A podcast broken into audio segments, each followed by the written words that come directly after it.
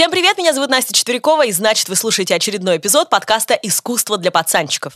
Да, у меня был небольшой перерыв, ну, хотите, как называть, каникулы или просто нужно было выдохнуть, но я вернулась. Как всегда, от души, пацанской души, э, хочу поблагодарить каждого из вас за то, что слушаете, за то, что делитесь с друзьями впечатлениями, за то, что поддерживаете монеты и ставите лайки на платформах, а также за то, что комментируете. Спасибо! Ну, а еще я хочу поблагодарить всех тех, кто распробовал книгу «Искусство для пацанчиков» по полочкам, э, тех, кто дарит ее друзьям, э, делится впечатлениями в соцсетях, э, рассказывает детям, что вообще, как бы я писал не для детей, но я знаю, что очень много дети читают, и им читают и рассказывают. В общем, это здорово. Спасибо вам большое, это очень вдохновляет. В описании, как всегда, я оставлю ссылки для э, патронов из-за бугра на Patreon, для тех, кто хочет и может забашлять из России на Boosty, а также э, мы завели кошельки в криптовалюте. Если что есть, кидайте. И напомню, что в секретном чате для патреонов, в который может попасть каждый из вас, как всегда, я выложу уникальные иллюстрации к выпуску. Э, и там есть другие ништяки для патронов, так что присоединяйтесь. Еще напомню, что тем, кто хочет замутить с нами коллабу, нужно писать на info собачка talktalk.me. Если хотите пообщаться со мной лично, Настей Четверяковой, то присоединяйтесь к каналу «Искусство для пацанчиков» в Телеграме. По тегу Настя 4Ч можете найти меня во всех еще работающих и даже запрещенных соцсетях. Ну, а еще хочу сказать, что в э, лектории «Прямая речь» мы сейчас э, запустили курс про современных художников э, для детей и их продвинутых родителей – детей, подростков, продвинутых родителей. Так что, если зайдете на сайт э, Лектория Прямая Речь, то найдете там мои лекции. Приходите, я буду очень рада с вами повидаться, книжки подписать и просто пообщаться. Ну и, кстати, э, ссылку на это я все тоже кину. И часто бывают э, скидки по разным промокодам, так что следите за этим в соцсетях.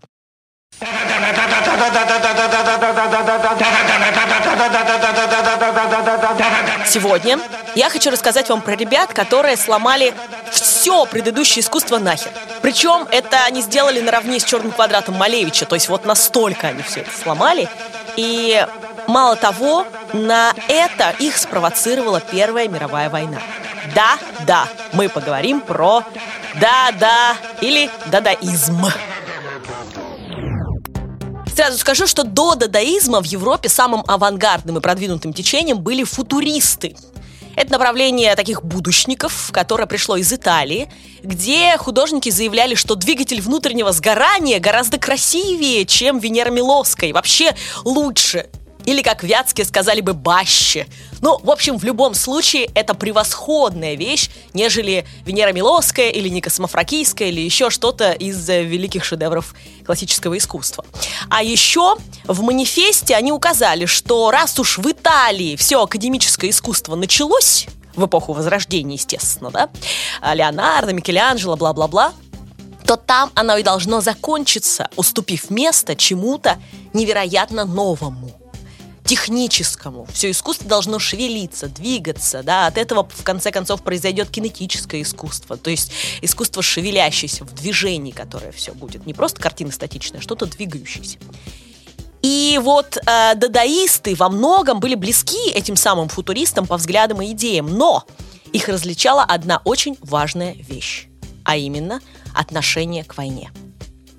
Футуристы очень радостно восприняли войну, сами смело пошли на фронт, а основатель футуризма, итальянец Маринетти, вообще назвал войну необходимой гигиенической процедурой, это его цитата, для человечества, и единственным средством, с помощью которого футуризм сможет одержать решающую победу над прошлым. А дадаисты, напротив, это люди, бежавшие от войны в нейтральную тогда Швейцарию, в Цюрих. А, это были творческие люди, которые придумали целое направление в противовес войне. И, по словам одного из дадаистов Хюльзенбека, все они были выброшены за границы своей родины войной, и все они в одинаковой мере были пропитаны бешеной ненавистью к правительствам своих стран. И вот этот стиль, дадаизм, возник как реакция на ужасы войны, как реакция на бессмысленное уничтожение человеческих жизней и прочие кошмары, которые ведет за собой война. Это неизбежно, неизбежно. А, и главными причинами всех этих вооруженных конфликтов а, и всех этих ужасов дадаисты стали считать рационализм и логику, которые были присущи людям, которые развязали эту войну. Вот они такие логически продуманные, но к чему это привело, да? Мало того, тут же дадаисты зацепили фундаментальные ценности э, и искусство. То есть они говорили, ну и продуманное, логичное, выверенное, э, рассчитанное искусство тоже пошло нафиг, потому что ничего оно не даст э, нового, да, оно ничего не сделает, оно ничего не изменит. И э, главной основой дадаизма становится все в противовес. Цинизм, отсутствие эстетики, то есть не должно быть прекрасным искусство и то, что они делают. Ну, не должно быть, да? Оно должно э, критиковать, оно должно отражать э, действительность и так далее. А, мало того, это было отрицание всех стандартов искусства, естественно. И а, еще очень две важных вещи – это иррациональность неразумность, совершенно неразумность, безумие, пусть будет так, и э, вот эта разочарованность не только в искусстве, не только в э, каких-то политических штуках, но и вообще в жизни, в принципе. То есть вот эта разочарованность в работах дадеистов постоянно чувствуется. То есть они такие, да, типа, да, ну его все, да, вот, вот такое вот ощущение от их работ. Я хочу поподробнее рассказать вам про главных героев дадаизма, потому что простое перечисление их имен ничего вам о них не скажет. А ведь именно их личности сотворили то, что мы называем дадаизм. Как вы понимаете, у героев нашего эпизода уверенность в себе и в своей правоте зашкаливала. Именно поэтому они не боялись выходить на сцену в странных костюмах, петь и рассказывать странные стихи, а также творить прочие невообразимые вещи, о которых люди вспоминают до сих пор. Мне кажется, внутренняя уверенность – одна из важнейших черт любого художника или любой другой творческой единицы. В описании подкаста я оставлю для вас ссылку на лендинг, где размещен короткометражный фильм, который к своему 75-летнему юбилею сняла компания «Ингострах». Его можно посмотреть и на Кинопоиске. Фильм называется «Уверенность внутри». Я, честно сказать, поначалу подумала, что это экранизация романа Ремарка «Жизнь взаймы». Там тоже главный герой был автогонщиком, как и героиня этой короткометражки. Но в отличие от отчаянных героев Ремарка, в этом фильме рассказывается про то, что, конечно, вы можете иметь талисман берег типа зайчьи лапки на удачу, но верить в то, что он защитит вас в случае чего, гораздо наивнее, чем быть просто уверенным в себе и в своих достижениях. Посмотрите фильм «Уверенность внутри» и не теряйте ее ни при каких обстоятельствах. Ссылку на фильм оставлю в описании. Вернемся к дадаизму. Итак, Хуго Баль или Хьюго Баль, как вам больше нравится. После знакомства с Кандинским этот человек, который жил в Германии, мечтал реформировать немецкий театр наподобие театра Станиславского, потому что он был о нем наслышан. И э, он ушел добровольцем на фронт, хотя э, у него был, э, была, как сказать, бронь, да, отсрочка или так далее. У него э, по здоровью он вообще его не брали в, на войну, но он был настроен таким образом, что вот хотел идти, да, он был за там еще, еще во что-то верил в тот момент. Вот, э, и он ушел добровольцем на фронт и очень быстро сбежал оттуда. Потому что Конечно, он увидел смерти, конечно, он увидел разруху, и он увидел все кошмары войны, которые видит любой человек, который попадает туда. И э, после этого э, вместе со своей женой Эми Хеннингс они уехали из Германии в Цюрих. А Эми Хеннингс была очень интересной женщиной. Она была профессиональной актрисой кабаре. Она э, была танцовщицей, певицей. И она сбежала из Германии не только потому, что вот ее муж, да, э, но и еще и потому, что она в Германии была арестована и, кажется, что-то около 8 месяцев просидела в тюрьме за то, что помогала людям делать поддельные документы, чтобы они могли уехать. Какие-то, видимо, у нее были каналы и связи, и вот э, за это ее даже в тюрьму сажали. И поэтому она уехала из Германии именно из-за преследований, которые могли бы на ее счет э, случиться. И вот они уехали в Цюрих, в нейтральную страну, где не было мировой войны, и э, они реально там нищенствовали. То есть у них не было вот совсем ничего вообще. Они э, голодали, они перебивались случайными заработками. И мало того, они даже э, с бродячим театром скитались. То есть, ну вот э, такая вот была тяжелая миграция. Но однажды Баль попадает в кафе по адресу улица Шпигельгассе, дом 1 в Цюрихе. Это в э, центральном историческом квартале Нидердорф находится, в, опять же, Цюрихе. Вот. Э, и там он знакомится с хозяином этого кафе, и Баль договаривается оживить его при помощи ежевечерних представлений. И э, знал бы хозяин этого заведения, на что он подписался. Ну, в общем, с другой стороны, сегодня для Цюриха это место, как для парижан, я не знаю, там, Эйфелева башня. То есть это прям туристическая мекка конкретно. Туда едут люди, вот что посмотреть в Цюрихе, а вот нужно сходить в это кафе. И э, название для него, его, естественно, переименовали сразу в Кабаре, потому что, да, там будут выступления. И э, название для него было выбрано э, Кабаре Вольтер в честь сатирика э, 18 века, который в своем знаменитом произведении «Кандид» высмеивал глупость современного ему общества, общества 18 века. Как писал Хьюго Баль, э, дадаизм — это кандид нашего времени. То есть вот так он связал э, эпохи. Э, и вот Хуга, что он дальше делает? Хуга, Хьюга, в общем, неважно. Так вот, Хуга говорил, что для нас искусство, для дадаистов, да, не самоцель. Это возможность истинного восприятия и критики того времени, в которое мы живем. И возмущенные бойни 14 года, 1914 года, мы в Цюрихе посвятили себя искусству, в то время как вдалеке грохотали пушки, мы пели, рисовали, делали коллажи и писали стихи изо всех сил. То есть попозже, я думаю, что вы сами сможете оценить, а было ли это дурачество или это было конкретно вот такое вот отчаяние, которое они выплеснули в творчество. Фотографии э, кабаре Вольтер, как оно выглядит сейчас, как оно выглядело несколько лет назад, когда было в упадке и продавалось.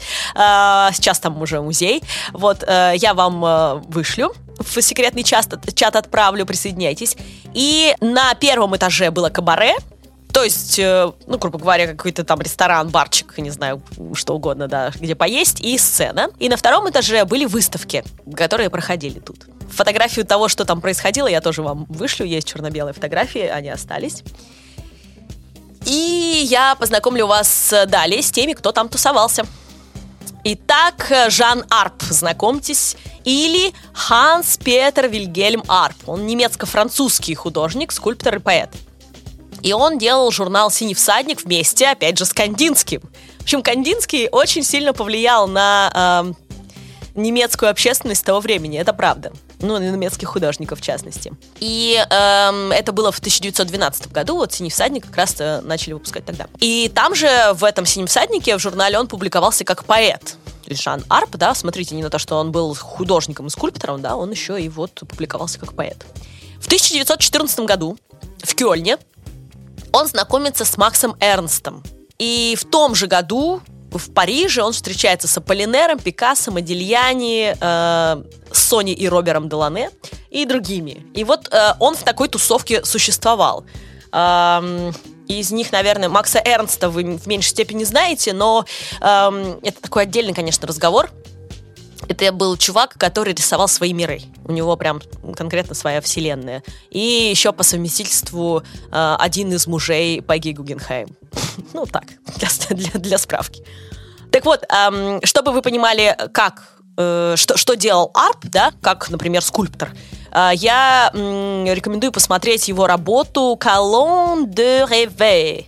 Э, это такая колонна странной формы, сначала начинается из золота, вроде как женская фигура, потом какие-то эм, графи, о, эти самые геометрические формы идут, и сверху что-то похожее, я не знаю, то ли на член, то ли на согнутую голову, непонятно, в общем.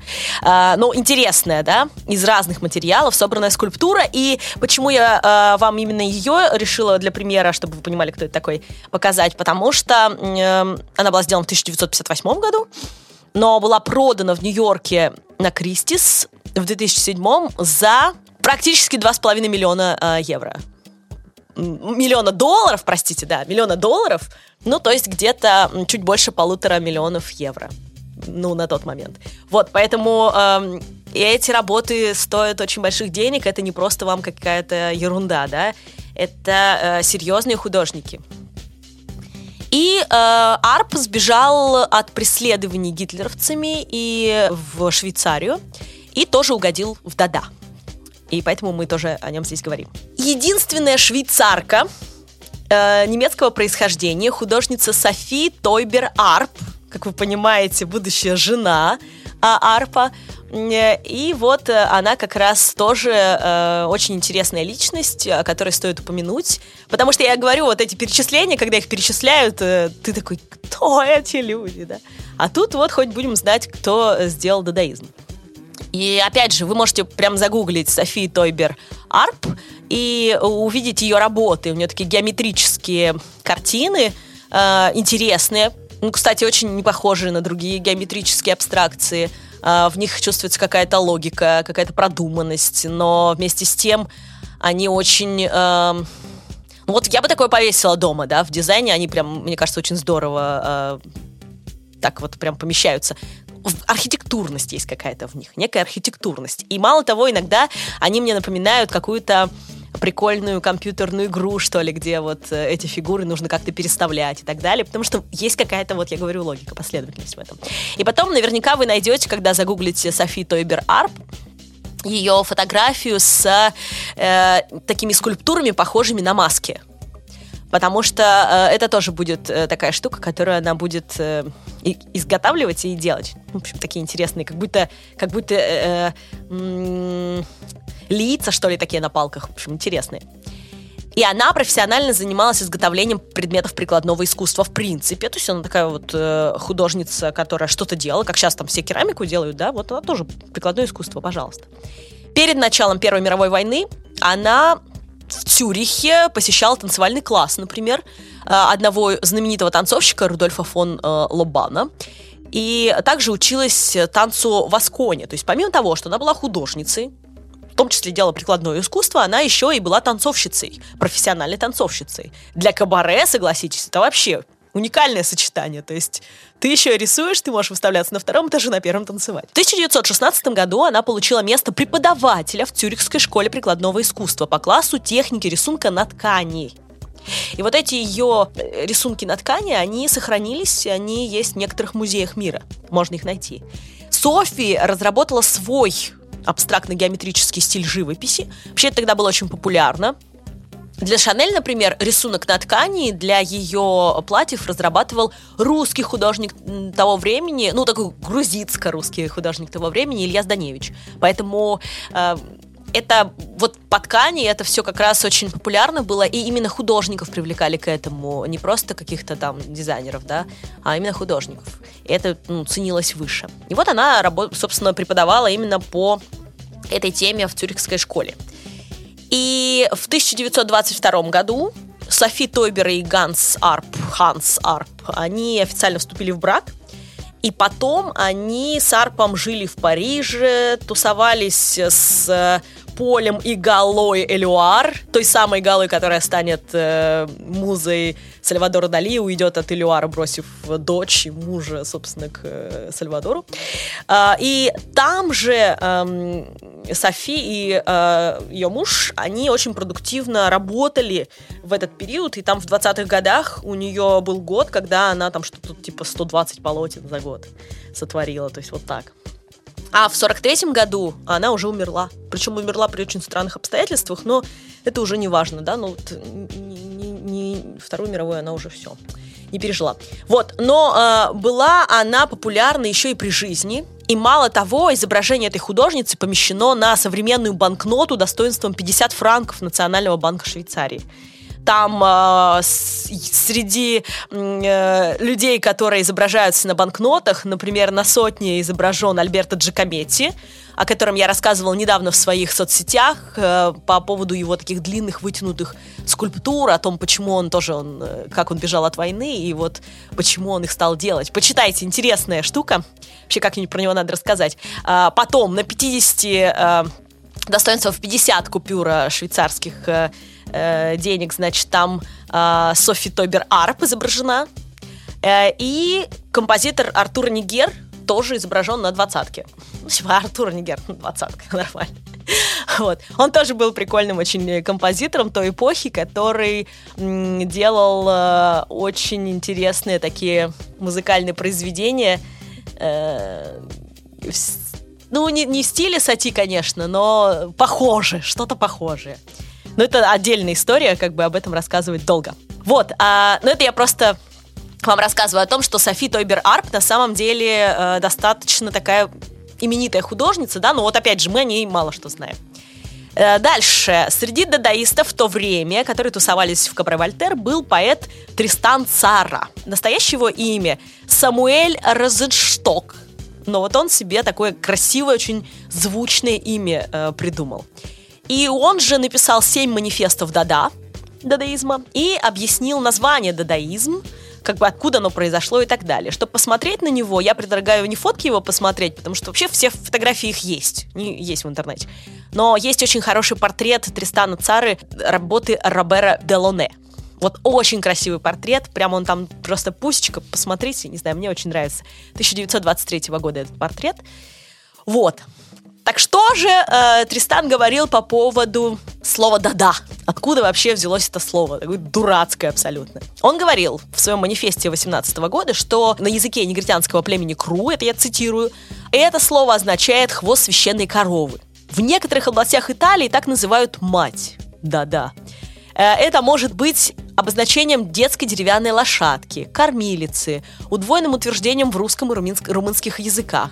Это могло быть и воспроизведение бессвязного младенческого лепета. Во всяком случае, это нечто бессмысленное, что отныне стало самым удачным названием для всего течения. Вот как он пишет про это. Я бы, конечно, топила за младенческий лепет, потому что я очень хорошо помню, э, как э, моя дочь начала говорить «да-да, да-да-да-да-да-да-да», на все просто, на все. И это, и это, мне кажется, очень... С одной стороны, ну, она не особо вкладывает в это какую-то идею, да, как и дадаисты. Но я ее называла маленьким дадаистом в тот момент. Вот. Но с другой стороны, э, она... Для нее это было утверждение. Для нее это было утверждение. Опять же, как и для дадаистов. Поэтому, мне кажется, это очень логичное определение. По версии Хуга Баля, например, э, слово «да-да» — это э, было двоекратное явление ему христианского мистика Дионисия Ареопагита. То есть ДА, да, Дионисия Ареопагит. И позже, в 23 году, Баль напишет книгу о византийском искусстве, о византийском христианстве. Э, и вот, собственно, у него была такая, например, интерпретация слова «да-да», да. Пытался найти, опять же, какую-то логику. Ну, а почему впоследствии он начал искать ее, я вам расскажу попозже. А так, э, ну, вот такие вот определения. А, чтобы вы понимали, что писал Тристан Цара, я вам скину в описании ссылку на PDF с его сборником драмы Дада. Называется «Газовое сердце». А, газовое, вы понимаете, да, почему? Потому что впервые было э, использовано химическое оружие именно во время Первой мировой войны. Это был газ, который ослеплял. Э, есть очень много э, художников, которые изображали именно слепых солдат с перевязанными глазами. Именно потому что это вот такой был ну, акт жестокости, действительно общем, как, как все на войне. И э, э, вы можете почитать то, что он писал. То есть там прям просто PDF его, э, его, его работ. Но это нелегко читается, сразу скажу. Но вдруг вы захотите. Например, э, я вам просто процитирую, а вы сами решите, хотите вы это почитать или нет. Но логика в этом есть. Логик, не, лог, не логика, точнее, а ты понимаешь, о чем речь, Хотя вроде читаешь абсолютно бессвязную фигню какую-то.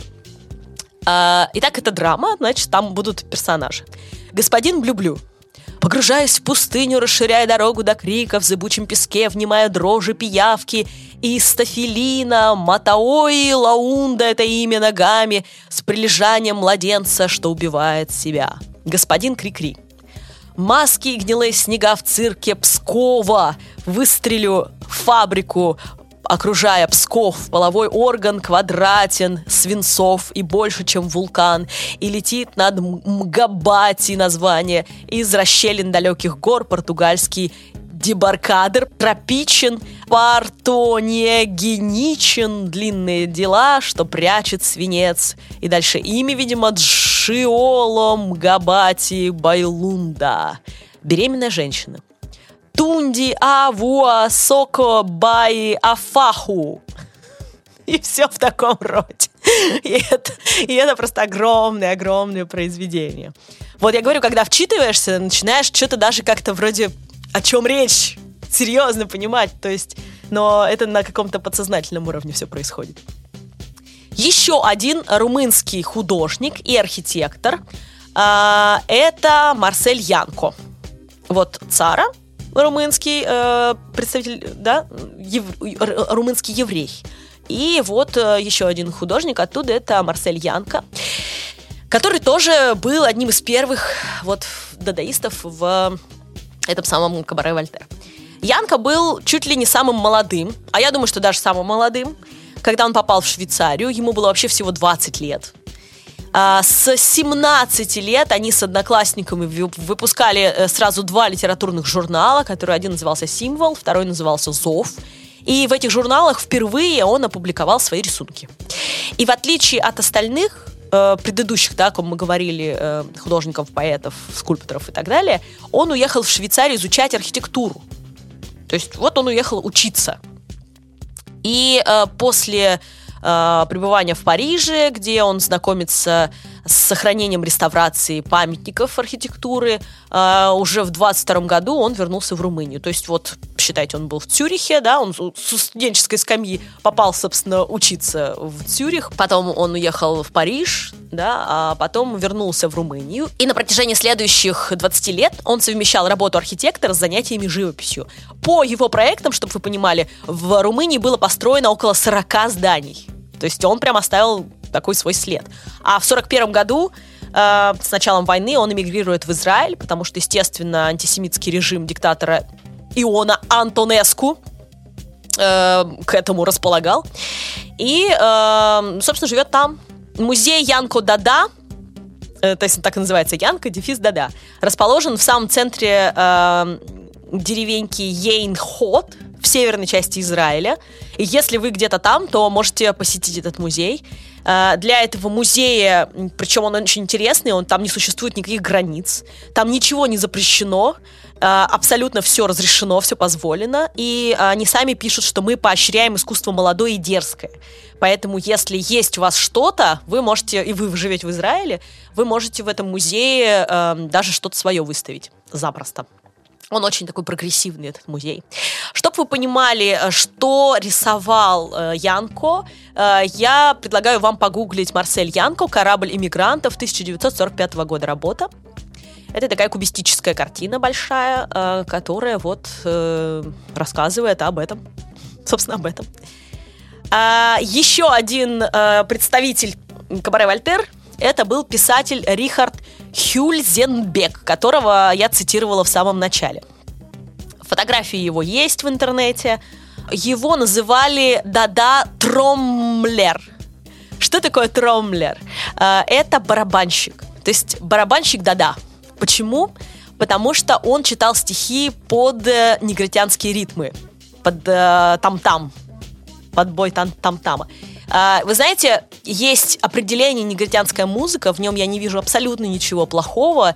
И, пожалуйста, представители новой этики, не обижайтесь на это. Вот буквально недавно я писала про э, пост, про негритянскую музыку и про блюз, э, и меня забанили в Инстаграме за это, потому что, типа, я употребила это слово. Но в литературе, которая рассказывает об этой музыке, существует такое определение, поэтому тут нет ничего зазорного.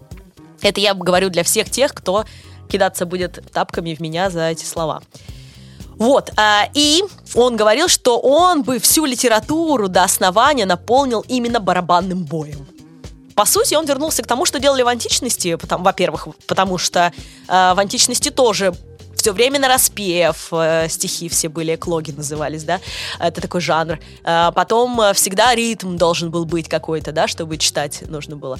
А, а с другой стороны, э, как раз афроамериканские рабы, как звучит идиотско как-то. В общем, э, на плантациях они, они же тоже под этот ритм не только работали, но они под него и э, пели блюзы, а блюз это есть не что иное, как выпивание своей боли. Вот своего, своей боли, э, отчаяния и э, вот этих чувств. Поэтому мне кажется, что логично, что дадаисты для, своей, э, для своих перформансов использовали именно эту музыку, именно эти ритмы, потому что это, они чувствовали то же самое. И мне кажется, в этом есть некая преемственность вот страдающих людей, да, и что они делают? А вот выпивают свою боль, да, или вытанцовывают под определенные ритмы. Родился писатель Рихард Хюльзенбек э, в семье аптекаря, и всю жизнь он изучал медицину. В, в Париже, в Цюрихе, в Берлине. Потом только он переключился на германистику и философию. Но впоследствии он снова вернется к медицине, он доктор медицины, и мало того, он, по-моему, даже будет работать психиатром, то есть вот что-то вот с этим свяжет в итоге. В 2014 году он поселился в Берлине и там познакомился с Хьюго Балем. И, как и Баль, в 2014 году э, ушел добровольцем на фронт. Ну, в отличие от Баля, он вполне легально ушел э, добровольцем на фронт, то есть у него никаких проблем со здоровьем не было. Но через два месяца, естественно, быстро разочаровавшись во всем этом, а, он уволился по состоянию здоровья. Не знаю, как он себе выбил там, ну, как врач, наверное, что-то знал, как себе это сделать. А может, реально у него здоровье там пошатнулось. И вернулся к занятиям литературой. И в своей книге воспоминаний, чье название я никогда не выговорю на немецком языке, оно длинное, но вы всегда можете найти его в интернете, он писал, что если бы мне не удалось выбраться из Германии вместе с Балем, Цара и Арпом, и основать дадаизм, моя жизнь сложилась бы совсем по-другому и, вероятно, прошла бы незаметно. Вот как важно было для него, да, присоединиться к дадаистам. Хюльзенбек впервые публично заявил о дадаизме как о новом художественном движении в своем скандальном выступлении в галерее Ноймана в Берлине. И в качестве иллюстрации к новому понятию он читал свои фантастические молитвы. Опять вот молитвы, да? Вся блюзовая эстетика, она строится тоже на эстетике призывах к Богу, да, только блюз это уже про человеческую жизнь, да, а до этого э, вот госпельные все эти дела, это была как раз молитва, это, это вот, понимаете, это, преемственность этого есть, в общем. Я про это, про то, что он очень это чувствовал.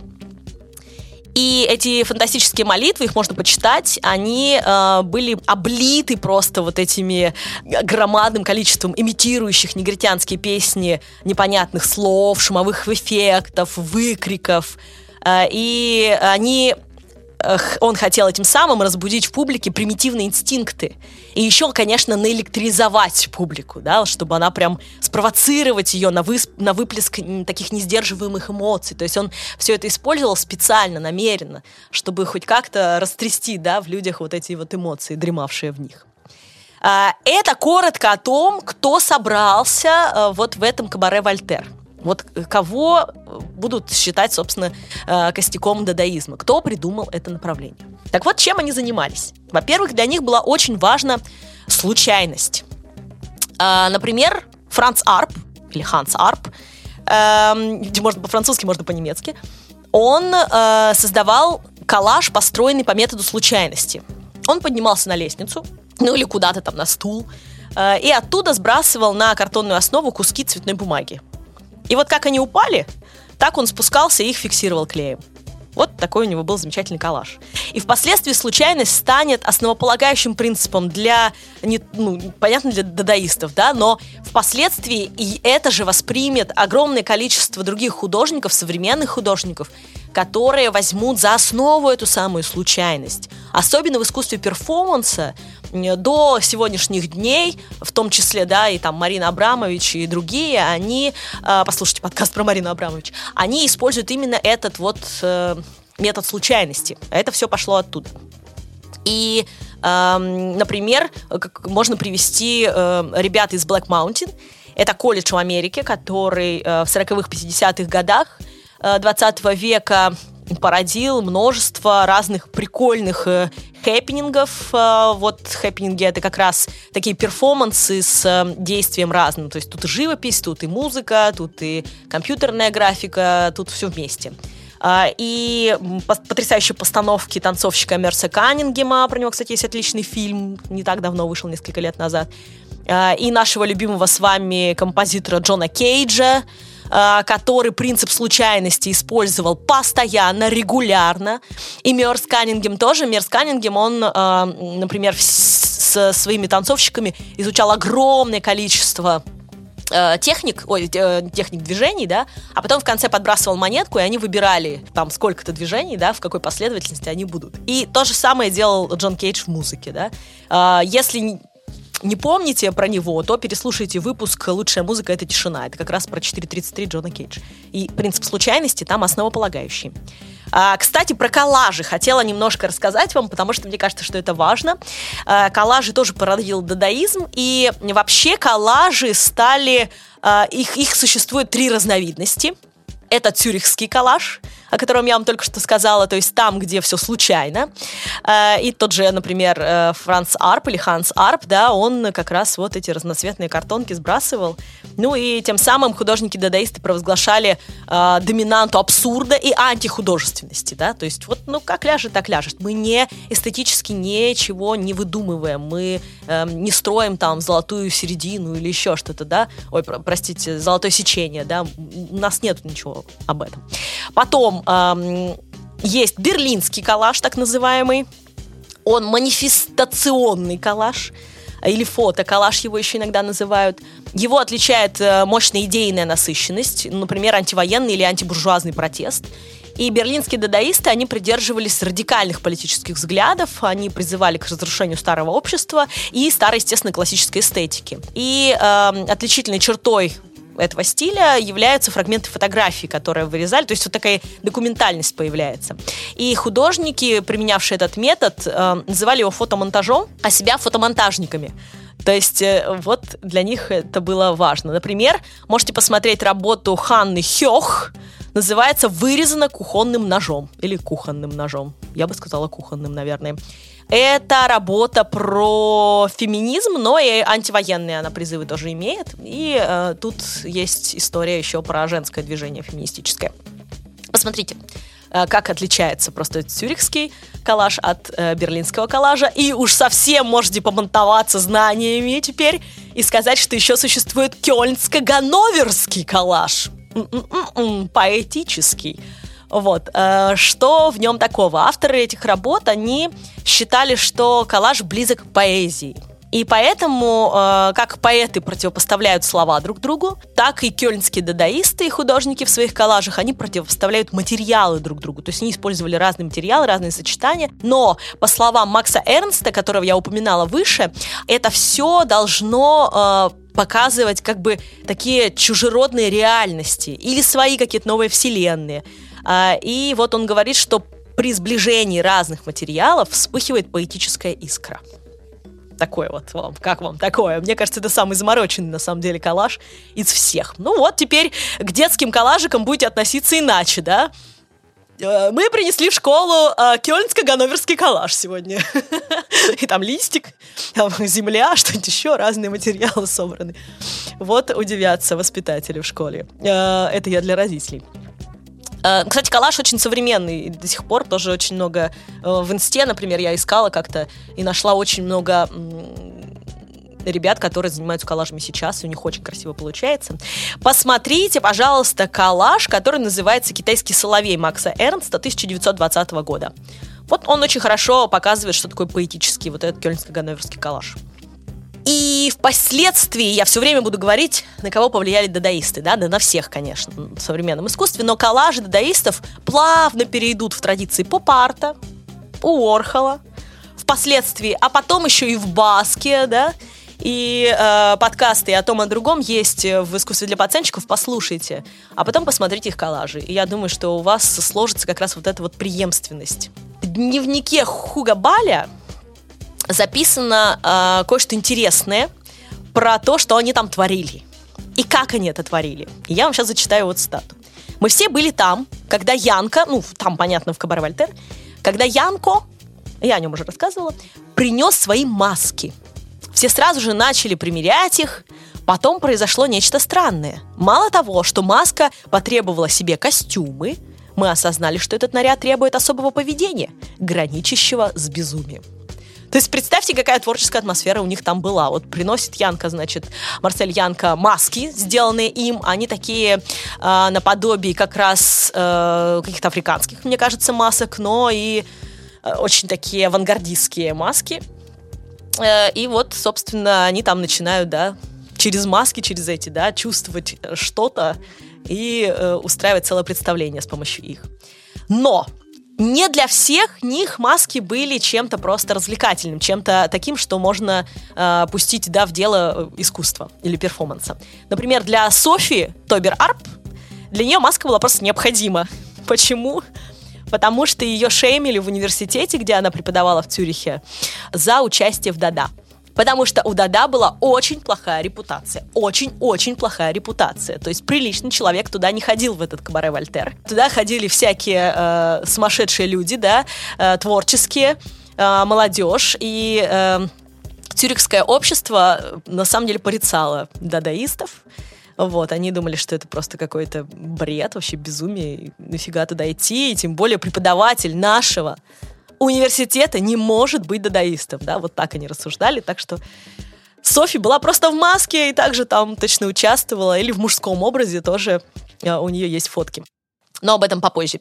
И то, что они вытворяли на сцене, как раз вот перешло потом в хэппининги Black Mountain, где Кейдж преподавал, да, и э, Каннингем, и впоследствии переросло в жанр перформанса, о котором тоже, я думаю, что неоднократно уже упоминалось и э, сохранилось видео, на котором действие на сцене Кабаре Вольтер происходит. Я ссылку вам дам, потому что словами это сложно пересказать. А так вы посмотрите, да, и, и поймете, что это было. Вот, и также сохранилось много фоток э, Кабаре, самого, как это все было оформлено, и фото костюмов, в которых они были. И, конечно же, это все в черно-белом, но в некоторых музеях сохранились эти костюмы сами. И поэтому я добавлю фотографии с э, цветными фотографиями, да, с цветом. Потому что, а, когда вы увидите это все в цвете, вы поймете, как это было красиво. Это было очень красиво, это было очень ярко. Вот, например, костюмы, которые делала э, Софи Тобер Арт, они это что-то среднее между костюмами, которые сейчас выставляются в Третьяковке в, на выставке Дягилева, uh, которые делали великие художники, типа там Бакста, Рериха, Матис делал, например, для Дягилевского театра костюмы, да, вот очень похожие по геометрическим фигурам на них, по использованию варежек на руках и так далее, очень интересно. Потом это все похоже на, естественно, театр, где участвовал Малевич в создании костюмов, но об этом я тоже позже скажу, потому что очень много геометрии. И еще это все очень стильное. То есть вот такое я бы сегодня могла надеть, и это было бы стильно. Это было бы, конечно, очень ярко, но это было бы очень стильно, прикольно выглядело. Вот что-то вот среднее между этим. И огромные маски, огромные маски, которые представляли из себя смешение всего вместе. То есть это было похоже одновременно и на шлем э, какого-нибудь крестоносца, э, плюс к этому это могла быть какая-то, не знаю, там по бокам вместо ушей лестницы какие-то. Интересно это. Все выглядело очень интересно. Погуглите, например, костюмы Софи Тойбер Арт. И э, я уверена, вам понравится. И вот к апрелю 1919 года Кабаре Вольтер уже собирала по полторы тысячи человек – то есть, да, это было странно, да, это осуждалось приличным обществом, но полторы тысячи человек приходили посмотреть, что там творится. И эм, вообще, чтобы перекинуть это на сегодняшние дни, я думаю, можно назвать Кабаре Вольтер первым открытым микрофоном, первой сценой с открытым микрофоном. Потому что а, они начали делать такие вечера, когда на сцену мог выйти каждый. И не обязательно дадаист. А, даже если ты был другой абсолютно вообще а, формации, если ты верил в другие вещи и творил совсем по-другому, ты мог выйти, показать, рассказать, станцевать, спеть вообще. А, открытый микрофон, говорю же, да, никого никто не осуждал. Потом они делали тематические, например, национальные вечера, на одном из них живший по соседству, без шуток, по соседству с этим кабаре Владимир Ильич Ленин, вы не слышали, серьезно, он играл на этом вечере на балалайке, рядом с дадаистами. Вот, они э, в то время с Надеждой Константиновной снимали очень скромную комнату у сапожника в квартире э, на э, Шпигельграссе 14, да, кафе находилось, кабаре Вольтер находилось на Шпигельграссе 1, а тут, значит, 14, ну, по соседству. Вот он шел туда, во-первых, э, выпить пивка, потому что там оно было дешево, поесть. Вот, жили они бедно. Вот. А во-вторых, ну, потому что вот потусоваться с, с людьми. И я нашла фотку, э, где э, Владимир Ильич тусует в кабаре Вольтер тоже выложу в секретный чат. Ну, а потом, после, он, например, любил играть в шахматы с Тристаном Цара. Так что вот так. Вот такая интересный русский след, да-да. Вообще, русские истоки Дада — это очень интересная тема. Я предлагаю в конце об этом немного поговорить и э, посравнивать. Но прежде я хочу рассказать, как Дада вышла за пределы кабаре Вольтер и стала всемирным безумием. Безумием в кавычках, конечно. Так вот, Хьюго Баль уже через 9 месяцев после начала создания Дада и творчества в этом всем перегорел идеей дадаизма. И стал считать, что вот повеселились и хватит. Надо искать новые формы протеста. Потому что Дада, он говорил, что вот Дада превратилась в изм. Значит, все, я пошел дальше. Да? Вот дадаизм он стал. Все, Типа он замкнулся, он стал тоже искусством. И дадаисты э, достаточно быстро, но да, несмотря на это, дадаисты продолжили работать, э, продолжили работать сначала в Кабаре Вольтер, то есть там оно существовало еще несколько лет. А потом, э, когда закончилась Первая мировая война, они вернулись э, в свои страны, в Европу. И э, очень быстро дадаизм распространился по всей Европе и по Америке. И дадаисты издавали, во-первых, почему? Потому что они издавали собственный журнал, чтобы нести в массы свои антивоенные, антиискусственные идеи. А в 1918 году, после окончания войны, они разъехались, как я уже сказала, дальше Швейцарии по родным странам. И жизнь надаизма продолжилась. Причем, вот, например, а, Рихард Хюльзенбек, он а, в Берлине основал клуб Дада, и творчество его участников по большей части было политически окрашенным, ну, просто из-за вот географического положения, можно сказать. Они выступали против э, республики Веймарской, они создавали сатирические картины, коллажи, рисовали разные политические карикатуры, то есть это вот в такой ушло э, степь. Во Францию уехали Софи э, Тойбер Арп и э, Ханс Арп, и они стали главными фигурами французского дадаизма. Они э, туда подтянули Андре Бретона, Луи Арагона, Поля Элюара, Франсиса Пикаба. И позже к ним присоединились э, Тристан Цара и э, собственно, э, у них сложилась очень интересная комьюнити. Впоследствии эти люди перейдут в сюрреализм, но отчасти идеи дадаизма продолжат жить и в сюрреалистическом направлении. А как же в Америку попал дадаизм?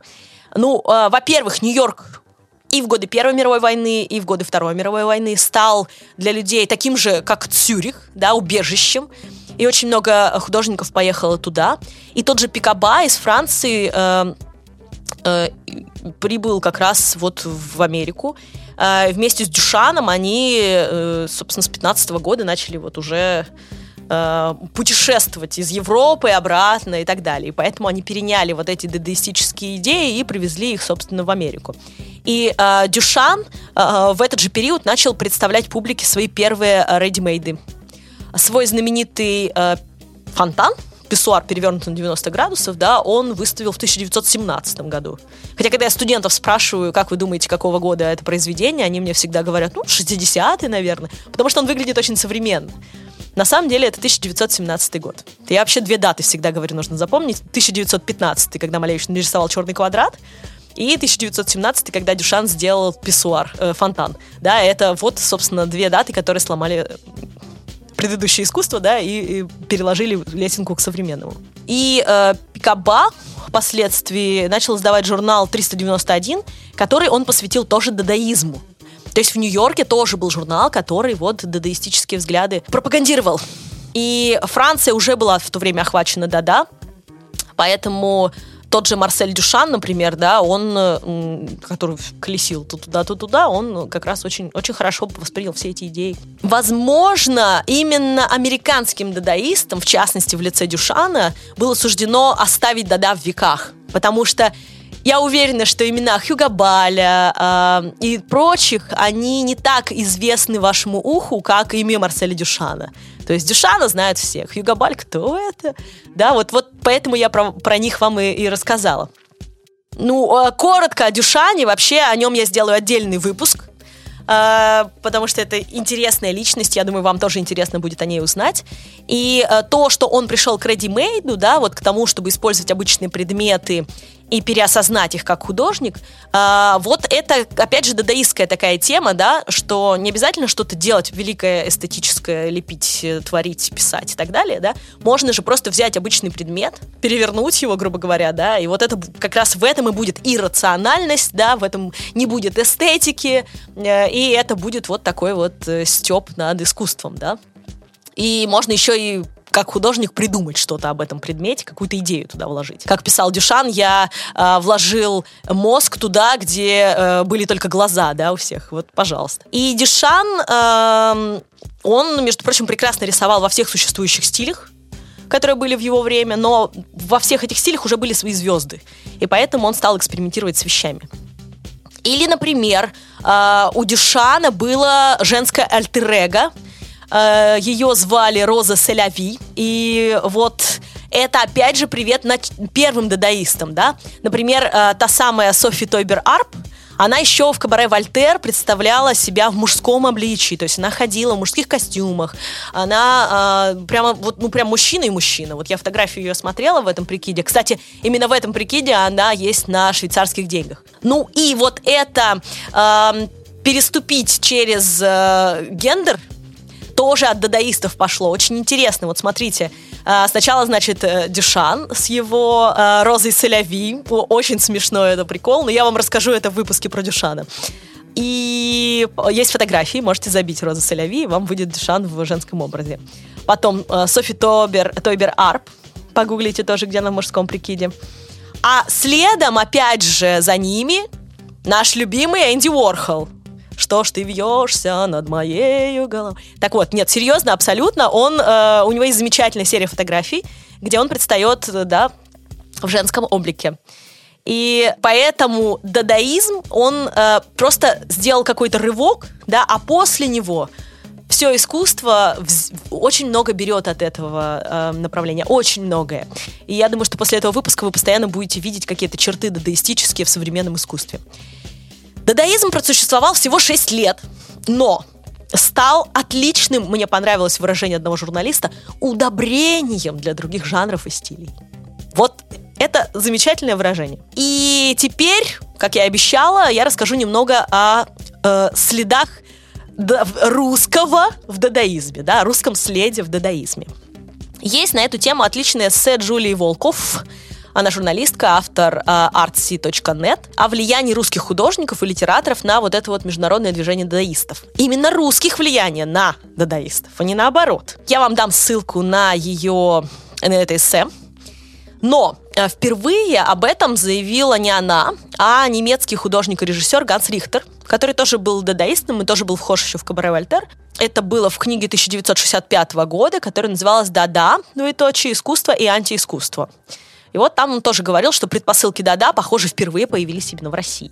Во-первых, я уже говорила, что многие будущие дадаисты в Германии общались и работали с Кандинским. Кстати, о нем есть замечательный э, эпизод в нашем подкасте. Извините за замечательный, но он правда клевый.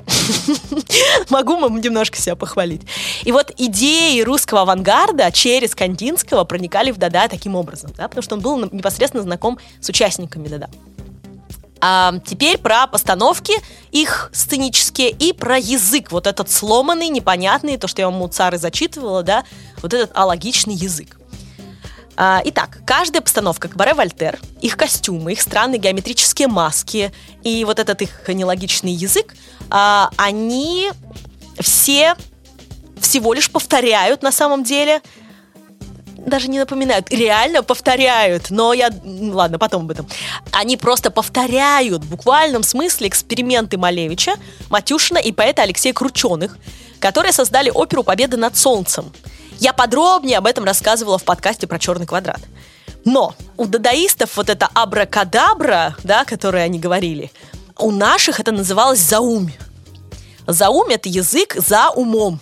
Я говорила уже об этом, но повторюсь. То есть, э, что за умом находится? Подсознание, да, но построив разные слова, сочетая разным образом, казалось бы, нелогично построенные, мы все равно что-то чувствуем, да?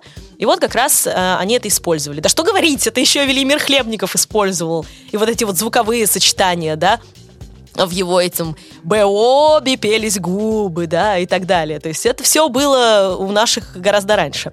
Следующее – это то, что дадаизм имел не только антивоенную, но и антибуржуазную направленность. И это, конечно же, его роднит снова с идеями русского авангарда. Кстати, русский авангард по периодам прекрасно разложили на выставке э, в Еврейском музее. Сейчас она проходит, называется «Мир как беспредметность». У меня уже выложена прогулка по ней э, в запрещенной сети Инстаграм и в Телеграм-канале «Искусство для пацанчиков». можете посмотреть, вдохновиться и сходить туда. И вот я нашла фотографии костюмов из Кабаре Вольтер, вы можете тоже погуглить, и вы увидите абсолютно геометрические, такие странные, очень э, прикольные. Я думаю, что если бы это цветное было, выглядело бы вообще вау. И посмотрите э, зарисовки Малевича перед постановкой э, оперы «Победа над солнцем». То есть для этой оперы он рисовал костюмы как раз. И по этим э, рисункам Малевича Стас Намин в свое время воссоздал эти костюмы. И есть фотографии и видео его постановки «Победа над солнцем». Вот это как раз эти самые костюмы. Геометрические снова, да, странные и так далее.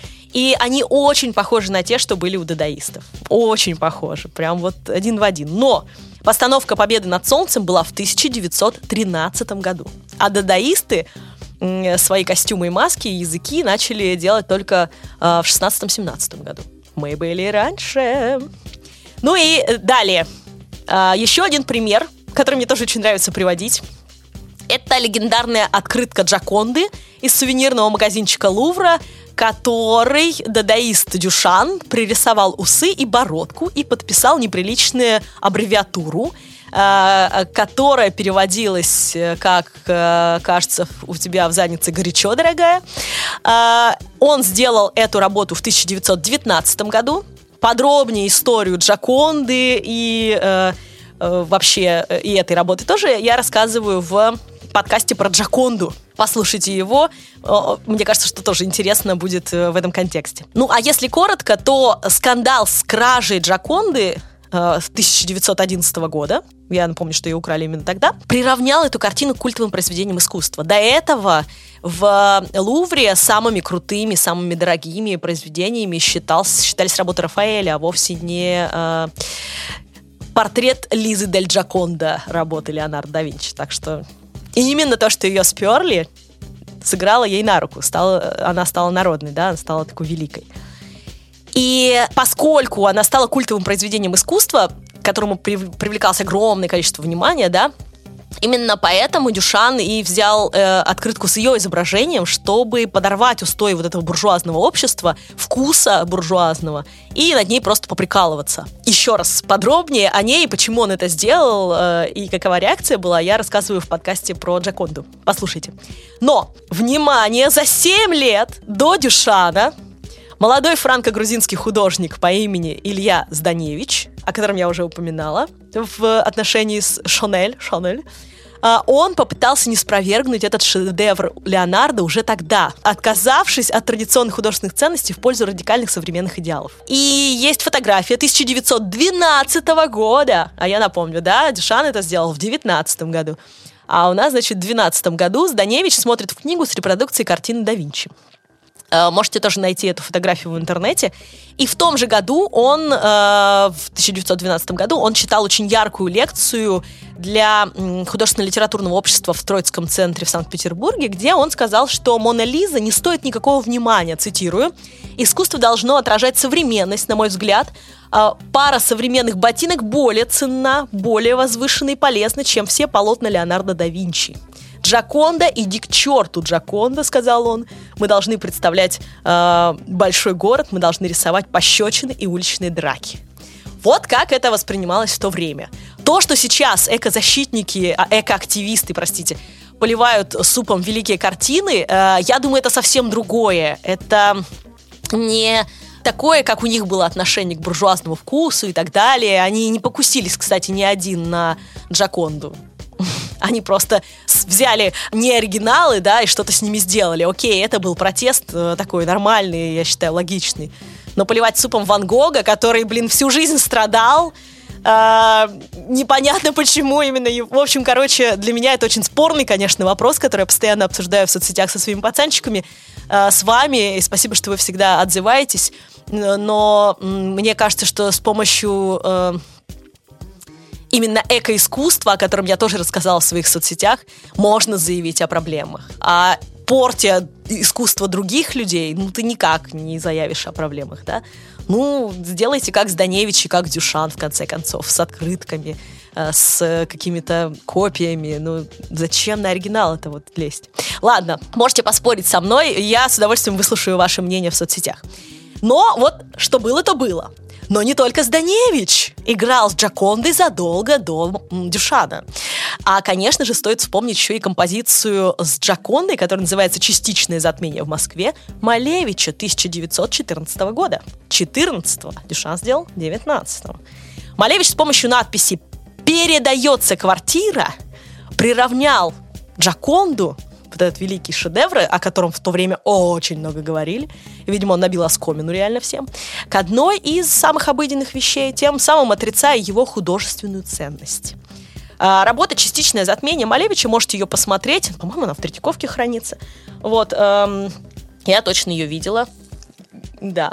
И э, вот там как раз э, Джаконда, это, это коллаж, такой коллаж, э, рисованный, и вот там Джаконда, да, зачеркнутым лицом, ну, пожалуйста, вот так.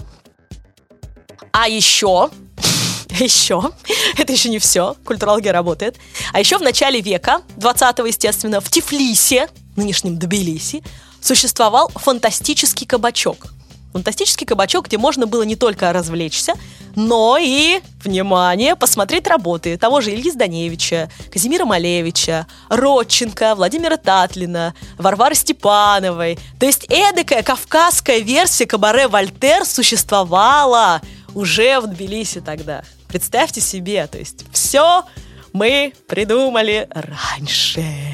Причем у эм, у Здаевича есть э, работа «Кабак» называется, в скобочках «Фантастический кабачок Тбилиси Тифлис», э, 1910 года. Вот так. Ну, а позже, когда дадаизм дошел до СССР уже, то есть он уже прославился по всему миру и в 20-х годах дошел до СССР, э, то в Москве и в Ростове-на-Дону появилась группа «Ничевоки». «Ничевоки». И она опубликовала манифест от ничевоков, декрет от ничевоках, о ничевоках поэзии и манифест «Да здравствует последний интернационал Дада мира». Почему ничевоки? Потому что манифестом европейского дадаизма была гениальная фраза, которая, мне кажется, лучше всего объясняет его. Вот даже если бы я вам не рассказывала все это, а, я могла бы прочитать эту фразу, и это было бы лучшей рекламой дадаизма в принципе, как таковой. Итак, внимание. Я, кстати, своих студентов, э, когда мы экзамен они мне сдают, в вопросе про дадаистов у меня есть э, вопрос такой, типа, перескажите манифест дадаистов, коротко. И вот нужно сказать эту фразу. Это тогда означает, что, типа, они что-то помнят. У меня очень легкие экзамены. Но на самом деле нет. Вот, внимание, да? Лучшая реклама дадаизма. Дадаисты не представляют собой ничего, ничего, ничего. Несомненно, они не достигнут ничего, ничего, ничего. Класс? Класс? Вот поэтому наши были ничегоки. Ну а что касается русского следа «да-да», я не думаю, что европейские дадаисты у нас что-то сперли, если честно. Я думаю, что это были ответы искусства на происходящее вокруг, вот и все. К тому же не забывайте, что в конце 19 века во Франции был фумизм. От э, фум это дым, ну, то есть пускать дым в лицо, да, вот э, есть такое выражение. Вот это про это. И фумизм тогда уже боролся с логикой и эстетикой в искусстве. Э, и в то время это было скорее на уровне прикола, поржать. Э, суть в том, что эм, подобные мысли уже летали по всему миру еще в конце 19 века, да, просто в России вот воплотились они чуть раньше, да, а потом уже в европейском дадаизме. Э, самый, наверное, знаменитый фумист, которого вы знаете, я знаю, что очень многие с ним познакомились благодаря искусству для пацанчиков, и меня это безумно радует. Это Альфонс Алле, Вообще нужно сделать о нем отдельный выпуск, просто о нем не так много написано, но я поищу. Альфонс Алле, тот самый, который, э, помните, первым, можно сказать, придумал черный квадрат, в кавычках, придумал э, 4.33 тоже по-своему и так далее, который придумал все гораздо раньше, чем э, те, о ком мы знаем. Вот. Эм, так что, если помнить об этом, нельзя сказать, что вот э, они у нас все сперли. Нет. Просто вот одни и те же идеи были то время на поверхности. Ну и в финале я хочу прочесть вам несколько цитат, которые, возможно, лучше меня объяснят вам за дадаизм, чем э, вообще все, что я рассказала. Итак, идея Дада – это подарок будущему.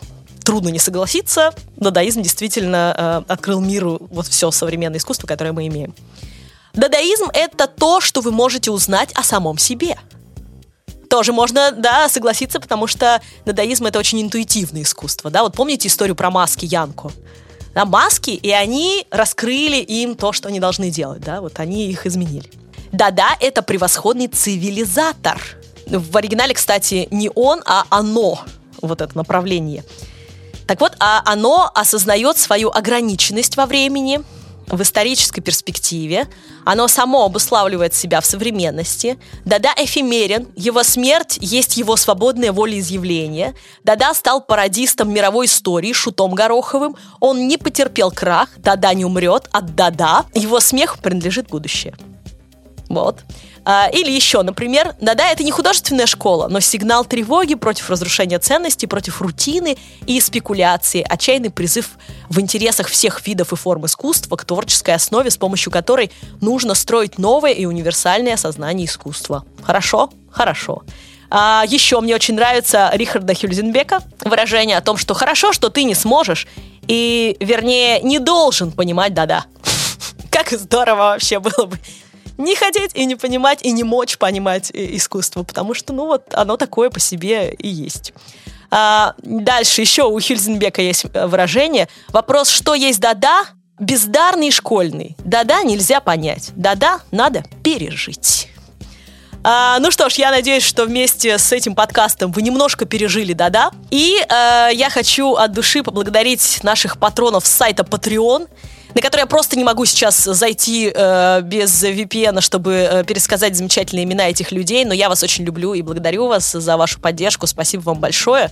Э, к следующему эпизоду обязательно установлю VPN комп и э, зайду посмотреть. Вот. И также хочу поблагодарить новых патронов, которые появились э, в Boosty. Это Анна София, Тимур Гусейнов, Кутасин, Светлана Груздева и Мария Сомова. Спасибо вам большое за то, что поддерживаете искусство для пацанчиков монетой. Спасибо, что слушаете, оставляйте комментарии, да пребудет с вами сила искусства.